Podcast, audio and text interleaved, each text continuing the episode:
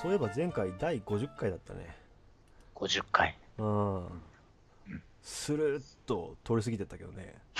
ちょっとあの仏教と理論物理学の話したすぎてさすっかり忘れてたけどね。まあ話したいことを話したという意味ではね、うん、第50回にふさわしかったかなと思うけどね。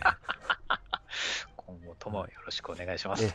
であのありがたいことにメールをねいくつかいただいておりますのでおあのちょっと全部は読めないと思うんですけど まああのできる限りよ読みたいなと思います今日は、今日はメール会ですか？メール会ですねえーっとね、あんずさんからいただきましたありがとうございます。イン先生、ヨウ先生、こんにちは。2人の娘がいる専業主婦ですお。買い物に行く車の中や子供が寝ついた後などに楽しく聞いています。はい。えー水曜どうでしょうの藤村さんと嬉野さんの画角のように、引用でのお二人の声も私私には収まりがよく心地よいですと。光栄の極みです、光栄ですね。ええ。うん光栄。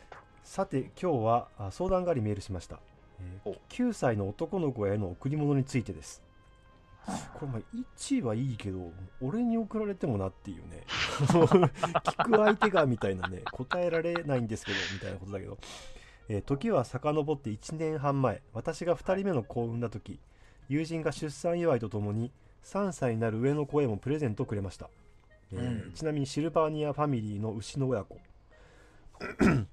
娘はもちろん喜びましたし上の子の気持ちを考えてくれた友人の心遣いが私にはとても嬉しかったです。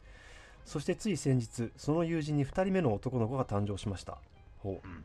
私は9歳になる上のお兄ちゃんにも贈り物をしたいのですが何が良いのか全く見当がつきませんでした LINE の写真で見たその子の手には任天堂スイッチ。傍らには宇宙兄弟が置いてありました。渋いな。ねえ。まあ 今の子といえば今の子だけどね。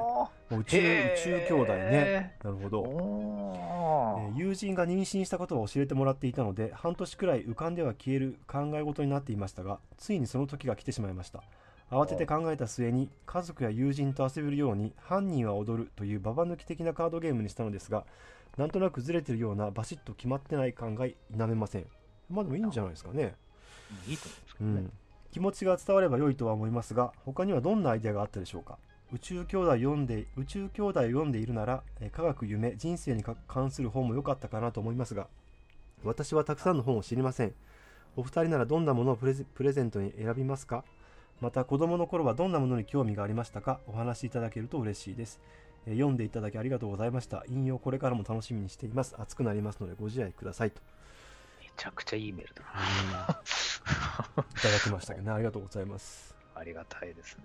いや、なんかちょっとエピソードあり、こう礼儀正しく、あの言葉にこう愛情もあり、素晴らしいメールで、そうだね。自分が恥ずかしくなるような。ちゃんとこうね具体的なエピソードからねうん。入って宇宙兄弟ね。ちょっとまず今一つ言っていいです、うん。これですね、うん。あの、もうこの放送される時には間に合わないんですけど、うん。今、宇宙兄弟で、あの、スノードームっていうアクセサリー、アクセサリーじゃない、置物でなんか、ガラスのドームの中に建物が入ってて、ちょっとひっくり返すとい中の砂みたいなのがキラキラって、水の中に入ったやつあがあはいはい。浮くみたいな、あれっぽいやつで、宇宙兄弟スタードームっていうのが、なんか、今まさに予約が開始するとこなんですよ。ほうほうほ限定200個抽選販売はいはい殺到する。これ7月15日から19日までの間しか販売しないってやつがあって。う、ほう。ほだから、この収録日だったらまだこの情報が間に合ったんですけうど、ああまあね。でもうね、うん。プレゼントは送っちゃったみたいだからねあ、送っちゃってるのか。まあそうかそうか。まあうんだからいいうんそうそうだから、なんか最近はそういう宇宙兄弟に限らず、なんかその写真を見て、こう何と何があるなぁなんて言ったら、なんかそれをさーっと探してると、結構限定グッズとかがあるので、僕はまずそういうのを探しに行っちゃうんですよね。ああそうか宇宙兄弟のグッズってことね例えばですね。ああまあ確かにな宇宙兄弟を読んでるから宇宙に興味があるのかどうかまああるんだろうけれどね。うんうん。まあでも夢とか人生まあ確かにそうだな、うんいやーまあ、うん、全く思い、まあ、今俺セリカ基金っていう言葉しか思い浮かんで セリカ基金。そのプレゼントだっつってるの。に そうそうそう。募金しろみたいな。ほらこういうのあるから募金してみればみたいなさ。うんなんだろうな、えーとえーっとで例えばその先輩その小学生だけどなんかこういう本はみたいな話もちょっと振ってくれてるわけですけど。そうだね。まあうその思い出したのはその NASA の歴史みたいなさ、おをー書いた。まあこれはイスカリーバさんが進めてた進めてたから、まあ、自動的にポチったやつなんだけど。おーおーおー僕それ読んでないな。あー面白いですかあれ？あーえっとねうーん面白かった。ただ割と淡々と NASA の歴史が書いてあるからあとなんかその予算がいつピークでどうやって減ってったかとか いやその要は政治とか社会との関わり、ああ、うん。それ面白い。うん。うん。やっぱり、えっと、アポロ計画が始まった当初は、うん。えっと、ソ連に追い抜かされてた追い抜かされるっていう危機感とかあやっぱその月に行く夢とかーうん。あとはその宇宇宙のその生中権っていうのかな、まあ要ははいはい。軍事的なさ危機感冷戦下における軍事的な危機感とかいろんなものが混ざってすごい期待が高かったからめちゃくちゃ予算ついたんだけどもうアポロ計画の後半ぐらいから予算が削減され始め人員も削減され始めはあ。延々とあの低空飛行してるっていうさ予算とか。まあそれでもすごい額なんだけど。ああそれは我々読むともう熱く楽しいですけど子供向け感はゼロですね。あそうそう。子供向け感はゼロだね。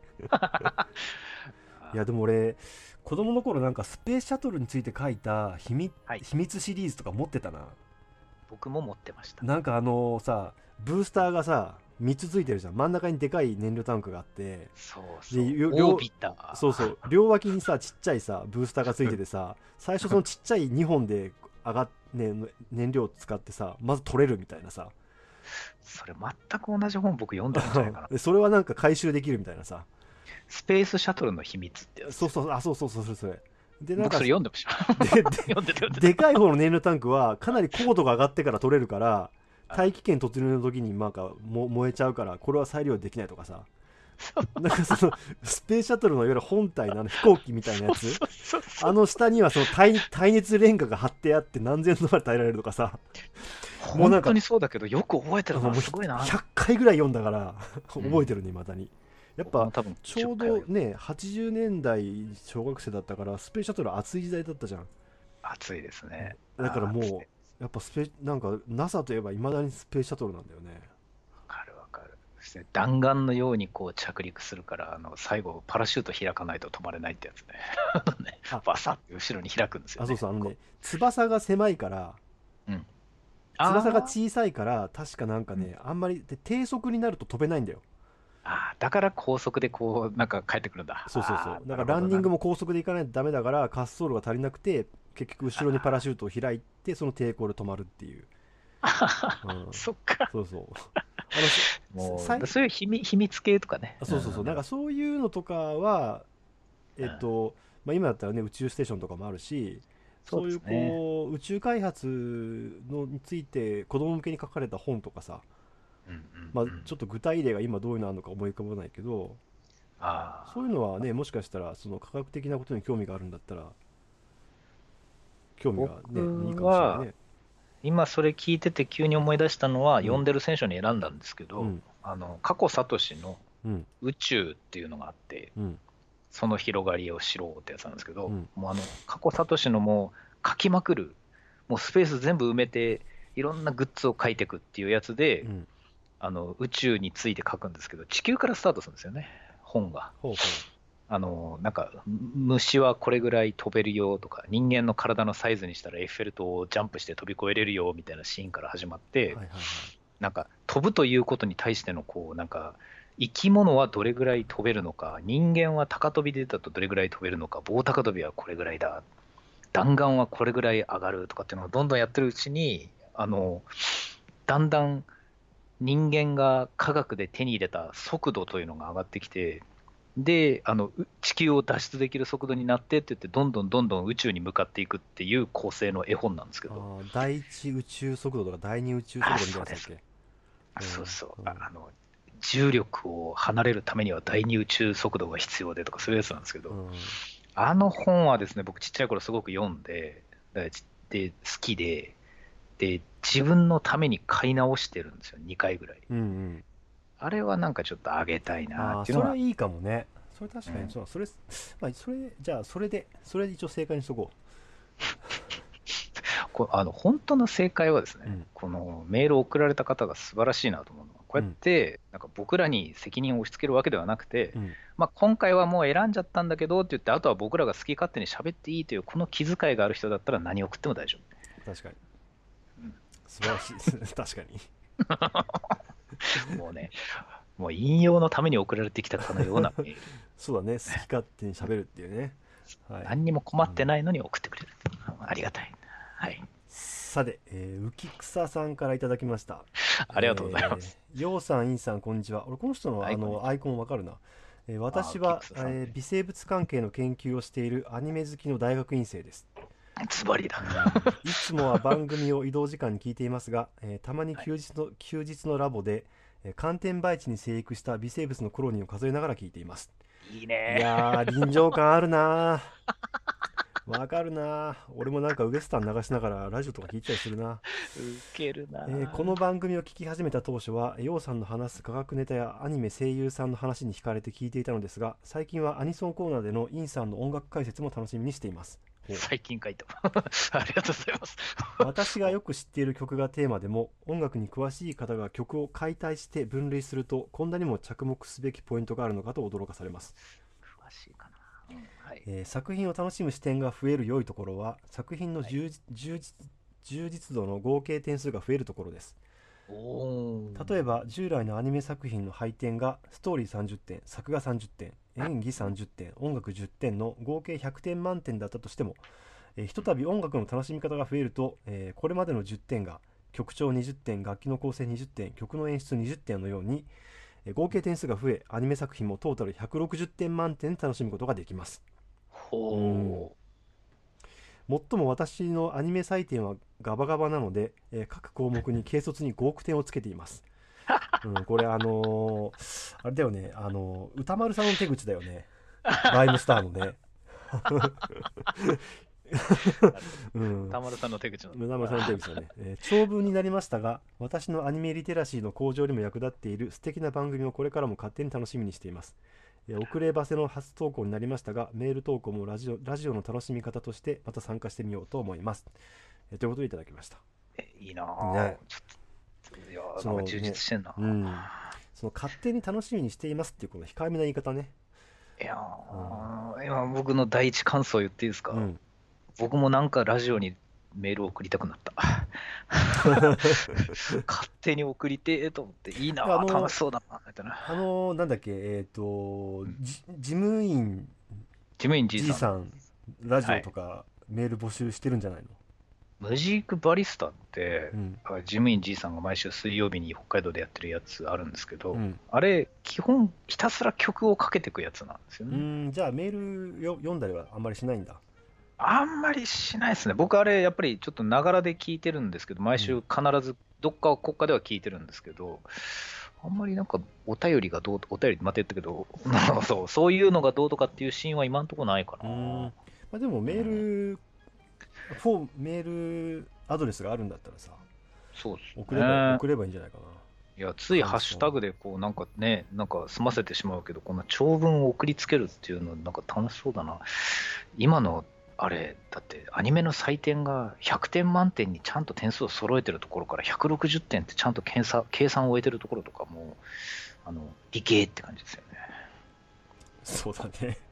うん、整合性がもう。うん取れてるそ。してそれを超えてくるオタクね、オタク度ね、あの5億点っていうね、そうあの頭の悪い。数字が、うんね、数字が5億っていうのがもうなんかいかにもって感じ。そうそううんこれ、なんだっけな、まあ、えっと、ライムスターの田村さんって TBS ラジオで、その要は、はいはいえっと、あ毎週、毎週金曜日かな、に、えっと、映画評論をしてる人で、あー、わかったわかった。人気があるんだけど、はいはいはい。とそこでなんかすっごいこうハマったっていうか、いいさ傑作だと思ったやつは、お割とこう何億点って言うっていう、あの、持ちネタがあって、なるほど。うん、あそれで今先輩スッと出たんだ。そうそう。なるほどな。うん、いいね。いや、その採点って言いながらマイナスすることを考えてない人たちっていうのいいですよね。ああいいよねやっぱ減点法よりも加点法の方が楽しいからねそう、すっごいそう。だからもうオタク大好き。も ねダメなオタクもいるけどねたくさんねうダメなオタクはもう見てない見てない。さてえーいいねえーシンクロックさん、えーインさん、あシンヨウクロックさんそうはいはいインさん、ヨウさんこ、こんばんはいかがお過ごしでしょうか？えー第45回の感想です。将棋の話を聞いて、うわーと思ったことがポコポコ出てきたのでメールで丸投げします。えー高校生の頃、将棋部に所属していた僕は、何とも言えない懐かし、何とも言えず懐かしくなりました。将棋部いたか。ねえ、将棋部なんだね。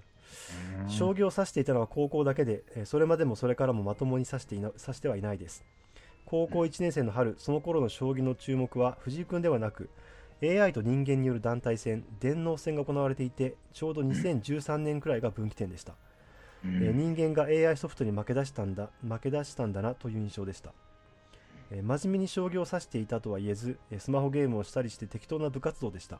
少ない部員の中で部長と大将もやっていました、えあまり強い高校でもなかったですね。そこまで弱いわけでもなかったのかな。あまり覚えてないですね。うん。蛇行してるけどね。高校生の頃、えー10人もいない空き部屋で雑談しながら男ばかりで将棋を指し、えー学年に1人ずつしかいない囲碁専門の子が毎日同じ人と対局していた風景は、えー振り返ると立派な青春だったのかなと記憶が美化されております。いやもうザ物質だよね。うんザ青春でもある。うん。うん。えー中飛車を使う同級生がやけに強くて、えー初めて勝てたのは2年 ,2 年になってからで、えー結構嬉しかったな、えー高校の話はこんなところで、えー僕もちょくちょく NHK の将棋講座や NHK 杯を見ていました、えーおー。1時間半は長いんですけど見始めると飽きないんですよね。あれは不思議です。そうなんだよね。結構見れちゃうっていうね。ちなみに高校生レベルの僕でも将棋を指すと持ち時間30分でも足りなかったりします。さすがに8時間余ったら8時間あったら余りますが、えープロならそれでも足りないんだろうなとぼやっと想像できます。県大会の予選は25分か30分切れ負けのルールであ結構厳しいね、なるほど。えー時間が足りず慌てて指してよくミスをしました。ちなみにえちなみに競技人口が少ないので、えー市大会などはなくいきなり県大会で、えー決勝に行くと次は全国大会に出場できますああ確かにーまあマイナー競技にはよくあるっていう感じなのかな。まあ、将棋はどれぐらいマイナーか分かんないけど、感想戦での、えー寄付の再現はそこそこできます。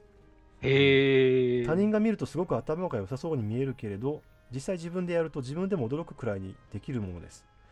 えー自分が何を指して、何を考えて指していたのか、どういう展開だと嬉しくて、相手にどう指されるのか嫌かは、結構鮮明に覚えているものです。あーまあ、なるほどね。えー手順が前手順が前後して間違えることもありますが、あーこれは確かにありそうだな。なるほどね。えー今のことはわからないんですが、4、5年前のネットの解説は、えーニコニコの、えー生主の放送を見てるみたいで、えーなんだかザラッとしてて気軽に書き込みしてました。なんだかザラッあーその、まあ、ある意味こう緩いというかさ、と。ねえーまあ、長い対局だと待ち時間に、えー解説と聞き手がちょっと前の場面から駒を並べてくれるので嬉しいですね。はあーずっと見れるわけじゃないってことだからね。ああ、うんそうですね。うん3月のライオンはアニメと実写映画を見ました。えあれはすごく好きでした。え僕が好きなのは、えー島海八段の初めてのタイトル戦でした。えーは主人公の桐山君桐山君も天才なのですが、現実では、えー藤井君が桐山君よりも天才っぷりを見せ見せてくれたのがまた憎いところです。そうなんだよな。藤井聡太七段の方が強えっていうね。うん。えー羽生さんも主人公みたいな強さなので見てて面白いです。えー最後に今の私は将棋を指すことも見ることもなくなって、えーニュースで聞いて藤井君藤井君すげえなって反応する一般人くらいです、うん。それでもたまに友人と将棋を指す機会がありましたが、えー覚えてねえよと言いながら適当に指す将棋は最高に楽しいです。わかるな。部活引退した後のなんか剣道とかさ楽しくない？もうただひたすらに青春をなぞられてるなっていう感じがしますね。2年くらい真面目にやって忘れて4年くらい経ったあたりですと。え相当長くなりました。すいません。思い出すといろいろ出てきてつい書きすぎました。一方的な語りに語りになりすみません。お二人とも夏の暑暑さが続きますがお体ご自愛ください。それではと。いうことでねもう感想がフラッシュバックしてるっていう感じがするよねその思い出がフラッシュバックしてるっていう。わ我々がうん。こう引用でうん。もうとっちらかって適当にこうなんかひたすら我々の喋りたいことを喋ってるとうん。それを聞いて自分のこう過去が洗いざらい出てくるっていうの面白い連鎖ですよね。そうだね。だから俺らのやることはやっぱいいスイッチを押すってことだよね。ポチって、大変だ。うん。あの あの作家で萌え柄さんって人がいて、はいはい。あの僕たちはみんな大人になれなかったっていう本がバカ売れした時にバカ売れしてるね。バカ売れしてますよね。文庫もあれ文庫もバカ売れしてる。バカ売れ。うん。あれやっぱすごくいい本なんですけど読んだ人たちがあのこんな記憶はないんだけれなるほどどなるほどあの自分の中にある何か記憶を呼び覚まされるみたいなことがもう無数の人の間で起こった本じゃないですか。青春とかね若い頃のね。そうそうう、ん。ちょっとなんか失敗といういたたか、まれない思いもこ込みでね。そうそう。で、引用はそういうことはないというか、あんなプロの話はできないのかなと勝手に思っていたところがあったんですけど、なんかよくわかんないけど、一部の人の何かを一応引っ張ってくることはやってるんだなというのがあって、面白かったなと思ったんですね。だからまあ内容というよりはねどこにこうスイッチがあるか分かんないからね、うん俺だってあの羽生九段が勝つ時に手が震えるんだよ。すごくねみたいな話しただけだからね。あ のそう。あの話はね、すごい。あと、今聞いてて、その、えっ、と、桐山君よりも藤井聡太さんの方がすごいっていう話は、うん。僕の中では勝手に、あの、タッチとか、ん。H2 とか、うんああいう野球漫画を読んでた時に、うん松坂大輔がそれよりすごかった時のことを思い出しました。あー確かにそうだねえーあれ、僕やっぱリアルタイムで見てて、ゲーって思ったんですよね。甲子園のなんか準決勝ですごいことになって、決勝でさらにみたいなやつが鳴り物入りで入ってきてとかっていうあれを、あれを思い出しますね。決勝でさノーヒットノーランやってなかったっけ？そうそう、やってたんですよ。なんかめやねあのあまりにも球がさすごすぎてさボールがね、うん、なんか全然外角に外れてるスライダーとか空振りしてたもんね相手のバッターしねてました。いや、本当にそう。う。ん。しかもそういうふうに。今、先輩が言ったことも映像として覚えてるくらいの。うん。で、あれを見て、いや、現実がフィクションを超える瞬間って楽しいなって言ったやつが今やっぱりセットでごそって思い出されてくるんですよね。そうだねああ、面白いな。あいやこの物質の風景いいよね。いいっすね。最高なのはさ学年に一人ずつしないし一人ずつしかいない囲碁専門の子が毎日同じ人と対局していた風景ってもう最高じゃない？何かのスイッチだ。このなんかやるせなさも込みでさうん。この囲碁将棋部の中のさらにマイノリティの囲碁っていうさ。いいですうん。ね。ねちょっといやすごい。このいいな。味わいしかないもんね。文学ですね。うん。いいね。いいね。みたいななんかこの物質さ漫画化できそうだもんね。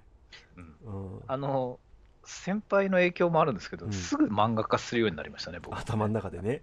そうそう。う。ん、俺はね漫画化した方がいいかアニメ化した方がいいかでしか分けてないんだよねあの実写化はなんかあんまちょっと想像がつかないから あの要は、えっと、止まってるところに動きを感じるのがいいのか動いてるところに臨場感を感じるのがいいのかっていうので分けてるんだけど、なるほうん、じゃあ次、はい、次いきますかど。いい、ですね。はいはいはい。えーっとあれこれあこれ読んだんだなえー、と、えー、まゆみさん、えー毎回楽しく拝読拝聴しています。ありがとうございます。いるのは辛いよ。えーまだ読んでいないのですが居場所についてはずっと思うところがありました、えー中高生の頃特にいじめられていじめられてたわけでなく、えー学校ではむしろ優等生で友達も多かったのですが、えー今一つ居所が悪く、えー小3から続けていたスポーツ少年団が安らぎでした、おえースポーツ少年団略してスポ少って呼んでるんだけど、スポ少は小学生から中高大学生の先輩と大人の指導者という年代の違う人たちと、えーもちろん同じ学校の子もいましたが、えー市内数校の小中学生が集まっていて、えー日常生活とは違う週一の部活週一の活動に居場所を見出していました、うん。なるほどね、うん、特に高校高校の頃はえー週末スポ少に行くから学校ではそれなりに付き合えばいいやと思っていました、えー今回配信の屋上に続く階段の踊り場に埃がキラキラしている描写に声を上げてうなずいていたのです、結婚出産でスポ少とは離れていたのですが子供の手が離れた頃からまた指導者として復帰し10年ほど経ち、えーここ2年ほどで後輩が続々指導者として復帰してきました、えーそのこその後輩との飲み会でえースポ少がよりどころだったと話すとみんなそうだったというのです。ほえーみんな小中高とスポ少を続けていてえー当時は優等生で今はそれなりの地位にいるおっさんがです、えー 今し今指導者としては、えー技術を教えるよりも楽しく居心地のいい場所であるように子どもたちと接しています。そして後輩が指導を始めた今後は、えー嬉野さんが言っていたただいるだけの存在になりたいと思っています。ということでいただきました。ありがとうございます。ありがとうございます。いやまあこういうことだよねそうですね。うんいや、そうですね。ただいるだけね。ああ難しいですけどね。だからそのデイサービスがどうとかうん、介護がどうとかだけじゃなくて、もうありとあらゆる人間に実は刺さる内容っていうのが、そのいるっていう話の中にあるみたいなね。そうだねうん。スポ少ね。特にね子供の頃ってさいる場所がかなり制限されるじゃん、されますね。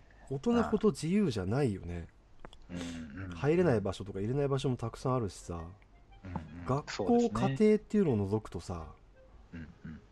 なんかこういうね活動があればいいけどねいやもう人それぞれすぎて一般化が逆に難しいと思うんですけど、うん。その例えばこの人にとってこの人たちですね、うん。だからあの続々と後輩の方々が集まってきたなんて言ってますけどこういう方々にとってはその週何回やってるっていう回数とかやらなきゃいけないこととやらなくてもいいことのバランスとかっていうのがもうベストだったんでしょうね。そうだねうん、それ人それぞれなんですよね。学校みたいにこうなんか構われたり構ったりっていうバランスがベストの人もいれば、なんかそのどっちも厳しいっていう人もいますしね。だこれさそのスポーツ少年団で週一の活動をしていたって書いてあるんだけど、うん、具体的に何やってるか一言も書いてないもんねそう、それは意図的になんでしょうかね。いやーわかんないけどでもやっぱそこが一番大事なところじゃないってことなんだろうね何でもいいんでしょうね。うん。それがだからフットサルだろうがバドミントンだろうが、うん。でまあいろんな流しそうめんでもいいんだそうそうそう。まあいろんないろんなことをやってたんだろうなっていう感じはするんだけどああ、そうか。なんか今日はフットサルとかさ今日はちょっとソフトボールやってみましたとかまあそのね今日は流しそうめんとかさ。まあ。そういうことなのかもしれないけど、うんうんうん。まあ、やっぱり集まっている場所があるっていうことが大事だっていうことをまあ、うん。その振り返ってみても思うってことだよね。そうですね。うん。でこれまたさ指導者として戻ってくるっていうのはさ、うん。いる場所をまあその自分たちと同じように作ってあげたいっていう思いもあるけどこれ同時に自分のいる場所にもなってる可能性はあるよね、それはとってもありますね。職場とね家庭以外のところでさ、うん。僕はそれはすごい思ったな、しかもなんか戻ってきた人たちと飲み会に行ってる感が、そのまたちょっと居場所を拡張してる感じがあって、すごくいいよねっていう感じですね。そうだね。うん。だからその激しくその社会との不適合に悩んでるわけではない人たちうん。でもやっぱり居場所を見つけるっていうのは、うん。まあそんなに簡単なことじゃないってことだよね。そうですね。うんていうか、そういうこうなんかコミュニティのなんか入ったり抜けたりをゆるくや続けてる人の方が、多分いろんな選択肢があって、いつでも自分の居場所に戻れるっていう感覚があっていいだろうなって気はしますよね。そうだね。うんだまあ必ずしもさここにき集まってる人が他に居場所がないっていうわけでもないと思うから、うんなんかこう複数選択肢がある方がいいっていうのもあるのかもしれないよね。そうっすね。うんいや、それは本当にそうだな。うんど単独だときつい。ねどっかがちょっとうまくいかないとかってダメになってる時期でも他のところにいられるっていうのはね。うん、そうですね。うん。あの、ネットをやってると、うん実際に会わなくてもいいみたいなことが僕の中ではどんどん膨らんでいくんですよ、やっぱり。うんもうネットでやれるじゃねえかって、もうスカイプとズームでなんとかしてしまえっていうことをすごく僕はよく言うんですけど、うん。いや、実際に会っといた方がいいよみたいな人が定期的に現れるんですよね。うん。そういう人の方がコミュニティ確かに多いんですよね。実際に会うことを大事にしてるという人の方があそっかそっかそっかそのネット関係のことじゃなくても全体的に、うん、まあ人とつながってるひ人の方がいろんなコミュニティに属しやすいっていうのは確かにそうかもね単純に選択肢が多いんだなって今、その話をしててちょっと思いました。僕からすると、ネットを舐めてるからではって思ってたんですけど、そうじゃなくて、選択肢の用意の仕方なんだろうなっていうのもちょっと思いましたね。そうだなでも俺どうでもいい人間関係とか本当に苦手だな年々苦手になってるしな 年々苦手になってるっていうか、今 までもね元からでは。ねだから元からダメだったのがもっとダメになってるんだよ。あの頑張る気力がなくなってるっていうさあの なんとかしなきゃっていうのがもうなくなってきてるっていう。まあでもネット上でちゃんと関係性があるから、えそのまあ合うい合う意義っていうかあって選択肢を増やすっていうことだと思うから、まあ、誰でもいいっていう誰でもとでもつながっとけばいいっていう話ではないとは思うけどね。そうですね。いや、我々みたいなタイプの方が多分こう、これから高齢化した後大変だと思うんですよね。いやそうだよね。なんかさなんかオタク系のそういうなんかかいなんかそういうなんだろうな。まあ番組とかフリートークみたいなので必ず出てくる話でそのオタクの老人ホームみたいなのを、うん。あるいはその何かどっかアパートみたいなのを借り切って全員オタクで住むみたいなさグループホーム的な。やっぱそういうふうぜになるんだ。うんっていあのうなんか妄想半分こう妄想みたいな話は出てくるよね。おお手紙いただいたさっき先輩が読んでくださってる時うに、ん。それを言おうか言わないかっていうのをちょっと僕の頭の中でブレてたところがあったんですけど、うん。それがこの人きっとさらに年をこうなんか重ねてうん。なんか例えば老人ホームじゃないかもしれないけどその老人コミュニティとかに属する時もすごく自然に入っていけるんだろうなっていうことを言おうかどうしようか迷ってたんですあよ。あなんかこういうコミュニティの経験がある人ってこれからもずっとそういう選択肢が山ほどあっていいかもしれないとかっていうのをちょっとぼやーっと考えてたんですけどまあね、そう、経験があるっていうのはね。そうそううん、で、水曜どうでしょうのディレクター2人は、YouTube で水曜どうでそう TV やってる時に、どうでそうっていうあのアパートを作って、うん。みんなで住めばいいんじゃないかってことも言ってたんですよ。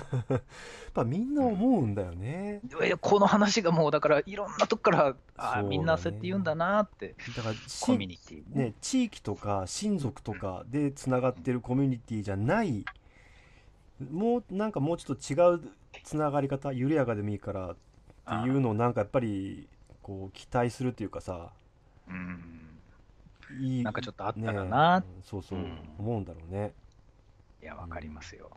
さて最後、えーはいはいアリゾーさんからいただきました。ありがとうございます。えーよう先輩、ヤンデル先生、こんにちは。アリゾーと申します。2回目のお手紙です。はいはいえー文章が長くなってしまいましたが、ご容赦ください。あのね、そんな長くないんだよ、これね。あの、長さの基準がちょっとおかしくなってるんだけど、えー44回の雑談会で出てきたお話で、お二人は、はいえー構造を理解してからじゃないと一緒に楽しめない業がある。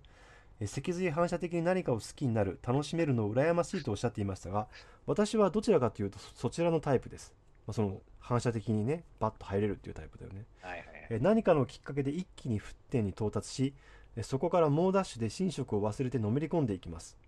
はいえーその時は、えーその時の熱量は結構なものでかなり楽しいのだと思思いますがうん割と早い段階でもういいかなと新しいことに気持ちが移っていく、えー瞬発力はありますが、えー持続力はないタイプです、お二人は多分相当長い時間をかけて、えー論理的思考を養っていらっしゃったのだと思うのでえー時間をかけて検証された上で物事を判断されているのだと思いますがえーその方がずっと長く対象物を愛せるのではと思いました。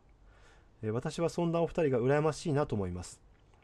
えー話は変わりまして、えーうん。テーマについてのリクエストなのですが最近のおお話の中に出てきた、えー社会的価値について。えー社会学を専攻していた身としては、えーようやく俺のターン来た的に密かに盛り上がっていますので ぜひ掘り下げ ぜひ掘り下げていただきたくよろしくお願いします。やべえ、えー社会学もいるんだ。何でもいるな。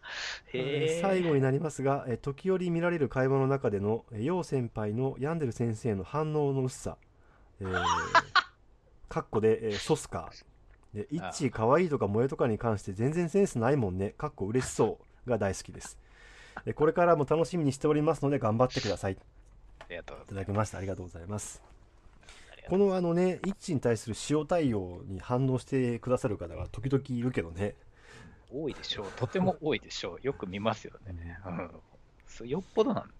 まあ、それはいいとしてだね。その社会的価値について掘り下げるっていうのは荷が重すぎるよ。うん。うん。いずれね、それやりたいとは思うんですけどね、うん。ちょっとね、言葉がなさすぎるもんそうそう。まあ漠然とした定義しか持ってないもんね。そうですね。まあなんかその要はさクラス高校生だったらクラス内カーストが上がったり下がったりしないとかさ。ああ。ああ。いうことだけどねまああ その成績が上がるだか下がるだかとかさそういうのもないし彼氏ができる彼女ができるみたいなのもないとかさ。ああ、ああ、ああ。ねなんか急に貧乏になったり急にお金持ちになったりしないとかさ。もうそういうことでしか考えてないけどね。多分まあそうだ確かに社会学のテーマだよな。社会学ね。あどっちかうん。どっちかっていうとだから教えてほしいよねうん。あの、うん我々がこう引用をやり続けてる中で結構大事なのは、そのお互いがたまたまこの間見たよねって言って新しいものが入ってきた時にうおーってそれに対して薄い感想を言うっていうのは一つの核だと思うんですけど、そうだね。ええ。うん。社会学的なものとかっていうのはもうちょっと題材が欲しいですよね。ある意味。まあ我々もともとの知識もないしね。うん、そんなにないんだよなんかこうね話せる土台がないというかねいや、そういう話ってやっぱりいくつかあって、行動経済学の話とかも、もうちょっと素材があれば掘ってみたいと思いますし、あの、なんだっけ、質的社会調査、えっ、と、なんていうんだっけ、あれ、えっ、と、グループフォームじゃなくて、えっ、と、あの、フィールドワークみたいなやつ、うん。ああいうのとかも、なんかもうちょっと知ったら話してみたいとか、なんかそういう話いっぱいあるんだけど、なんか今、喋れる言葉が2つぐらいしかないから喋れねえよみたいなのがいっぱいあるんだよな。うん、あるな。いっぱいあるな、ありますよね。うん。あのー相当長い時間をかけて論理的思考を養っていらっしゃったのだと思うのでみたいなさ。いやー うーんまあなんか考え事するのが癖だっていうのはあるんだけどな。それって妄想癖とほぼ同じだからね趣味、思考に近いところがあるんだよな。そうなんだよね。で別に好きなものを時間をかけて検証されてこれがいいって思ってるわけじゃないしね。そうね。なんとなくなんとなくそういうジャンルがあるなっていうのが分かってからそこに到達するまでになんかめっちゃ時間がかかるのなんでだろうっていう悩みだからね。あーあの、それについて言った方は、有蔵さんじゃなくて、その前の方でしたっけ？あ今ここのメールで、今の有蔵さんでしたっけ、うんえっ、と、それ、それよく僕も、そういうふうに思ってる人もいるんで、もしかしたらそういうとこもあるのかもしれないですけど、僕はちょっと違うと思ってて、うん。だから、長い時間をかけて自分が好きなものの理論を組み立てて、ゆっくり好きになってるわけじゃなくて、あのイメージとしては、このレゴが好きだって言ったら、買ってきたレゴをまずドチャーって流すんですよ、そこに。うん好きってまずなるんですよ。うん。よし、もうこっからこのレゴに付き合っていくぜって、どさーってこう部屋の中にレゴぶちまけて、あとはそこから必死でお城を作っていくのにえらい時間はずっとかけてるっていう、確かに時間かけてる時はあるんですけど、好きだって思ったのは、お城が組み上がった後じゃなくて、もうそのお城のパーツを見てる時にすでに好きなんですよね。あそうそうそうそう。だから別にうん、検証してるわけじゃないのよ好きになるときにね。どっちかっていうと好きになった後になんで好きになったかっていうのを考えてる瞬間はあって、うんそれはでもなんかその結局まあ気づいたら考えてるっていうのはあるんだけどうん。だんだん理論武装が上手くなるっていうのはあるよね。ありますね。うん、そういう先輩あの、うん、昔、マリオカートってやりました？やったことはあるけどそんなにこう、うん、ふんわりしてる。昔のマリオカートって、うん。あの自分が速い記録出したときに、うん、そのゴーストっていうモードがあって、あああるね。自分自分がうまく走った時うんの像を前に映すことができるんですよね。うんで、それを一人で追っかけてって、そいつを抜けばもっといい記録が出るっていうやつなんですけど、はいはいはいはい。あの常にゴーストを追っかけていくんですよ。最初に好きだって思った感情をこう追っかけて、俺はここでこういう風にうまく曲がったからこんなに好きになったんだみたいなことをですね、あの、ゴーストの後ろからずーっと追っかけていくんですよね。うんなんでここでこんなに陰を攻めたんだだろうみたいな。好き好きになった気持ちを後追いで、えっと、分析して説明してるだけだよね。そうそうう。んだから、究極のところは自分の感情に自信が持てないので、好きだって思った理由を他の人に説明できない場合、これは好きではないんじゃないかと、ひっくり返る可能性があると。うん、それは確かにそう思うね。好き、あと好きになってから好きって言うまでが結構時間かかるってあるかもね。あ、それはとってもそうですね。うん僕、新谷真由美さん好きすぎるんですけど、まだ喋れないとかね。うんそうだね。うん、そう。あと、フラジャイルもまだ喋れないみたいなね。フラジャイルはそろそろ喋っていいんじゃないかな。あの、うん。まだレゴドサーなんですよ。で、なるほどね。今ようやくうん。お城の、あの庭のこう庭園みたいなところと庭師のおっさんまで建てたみたいな。でもまだ建物残ってるみたいな。本当にあのキャッスル丸々残ってるけどガーデンだけできたみたいな。そういう感じ。今フラジャイルは。なんかさ、イッチーはさ、こう、はい。なんていうの、その好き、好きの表現の仕方としてさ、うん。要はこう、テンションでいくのと、言葉でいくっていうのがまああるわけじゃん。両方できる人もいるけどさ。うんうんで、うん別に語彙がさ、無理とかさ、助けてでもいいけど、その言い方が面白い人がいるわけじゃん。言い方で伝わってくるみたいなさ。いるいる別にでもイッチー別にテンションが低いわけじゃないからそれもできる気がするんだけどまあでもどうも我々はそっちのテンション型ではなくてうん表現する時にどうえ言葉で表現しようとするからうん。それができるまでなんかモニョモニョしてるっていうさ。本当にそうなんだよな、うん。先輩に聞いてみたいなっていうのはそれ僕と一緒じゃなかったらごめんなさいって意味で聞くんですけどうん。このむき出しの感情で好きって言われても全員が困らないかなとか、その罪悪感みたいなのがちょっとあるんですよ、僕は。ああなんかね伝わらないんじゃないかと思って言わないってことはあるね。あ伝わらないか、そうだ、うん。うんだからこの感情はちゃんと説明しないと、むき出しであこう言える言葉があるわけでもないしみたいなところがあって、で、ちゃんと順序立てて説明した方が良いのでは、キャラ的にみたいなところを追っかけていくんですよね。そうだね。なんかその伝わらないんじゃないかっていうのはなんか相手のことを考えてるようだけどあ多分要はね滑りたくないっていう感情かな 一言で言ってしまえば。